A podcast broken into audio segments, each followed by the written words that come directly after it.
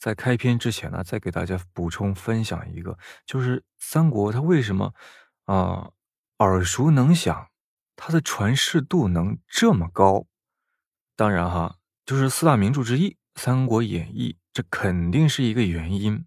但是我们这么想，为什么四大名著它就不写其他朝朝代，就写三国呢？那说明它本身肯定还是有一定的代表性的。然后回到现实中，就是我们看历史，其实是一种冷漠观历史的一个态度，包括史书它记载也是那种冷冰冰的文字。比如我们有的时候会。一开始我们觉得大一统可能就是在心里没有什么概念，没有这样一个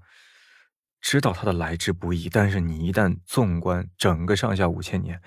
中国古代史，你会发现大一统真的太不容易了。相对来说，开始有史书、有文字记载，哈，然后真正那种最大最初的大一统，就是没有任何争议的，经历过。东周时期的春秋五霸、战国七雄，最终到秦始皇大一统。所以秦始皇为什么那么就是有那种历史奠基的意义？就在这，就是他把很大一部分最初的中国的那个南方、北方、中原，就是我们主中国现在，包括现在我们这些主要的那种大部分这么一块，全部给它统一了。然后我们我们现今中国版图啊，比较边边的一些，包括现在河西走廊啊、丝绸之路这边、敦煌这边，要一直一直一直到就是西域嘛，还有漠北，还有还有北方，就是有些版图甚至比我们现今中国都还要还要更大啊。当然，这中间又又变化过很多次，就是读到这样的朝代、这样的历史，确实让人。就好像我们在现实中看爽剧一样，但是这样的朝代其实还是很短暂的。从秦始皇大一统之后，然后到后面，啊，也有也有那个大一统，然后一直到西汉呐、新莽、东汉，慢慢到了我们的三国，对吧？三国之后呢，就就是乱七八糟了，也不好说呢，是不是司马家开了这个篡位的先河？但是这应该是一个梗吧？但是感觉来说，更大的原因还是就是时代的结构在发生变化，因为人的思想也在不断的变更啊，也在迭代，是吧？想一想，就是很多人以前可能没有意识到，但一旦他意识到了，因为人的一生就这么多年，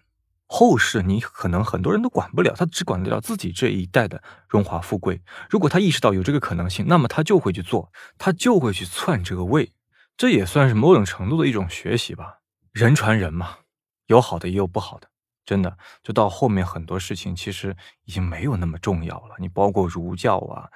这些都是为为为政治服务的。咱们就说一个道德是吧？统治者他们很多树立道德嘛，他是为了一个和平盛世，他把那种思维观念如果深入人心，他可以更好的治理。那并不是说这个道德。就是强大的国家，它一定会有这种道德。它是太平的时候，它需要这种道德去去统治这个世界，去制定一些规范。那么你不道德的人，就是要被处罚的。这算是一个以道德的大名义啊来行法律的之实。因为你一旦不道不道德，或者其实你是违反王朝统治，但是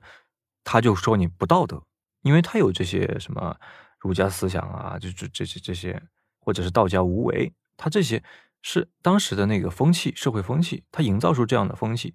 而且大家也会谴责，而且他谴责还会觉得他谴责的有道理，这就是上位者营造出的一种民心吧，对吧？他一边巩固了自己的统治，然后民心还向着他，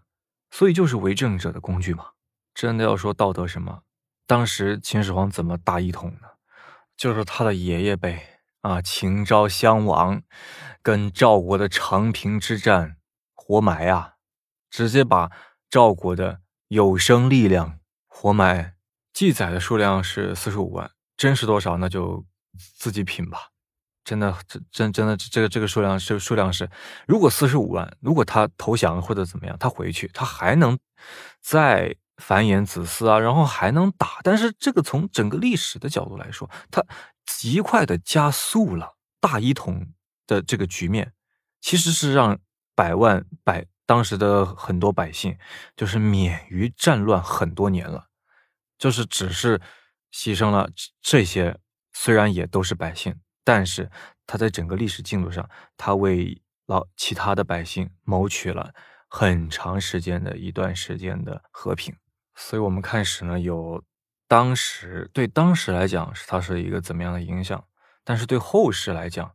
承上启下来讲，它又是一个怎么样的格局？可能有些是很长远的，有些呢就是目光短浅，但是却有利于当代的啊，长远一点的大道德啊，可能当时没有什么人赞扬他、支持他，但是后世的人肯定会歌颂他的，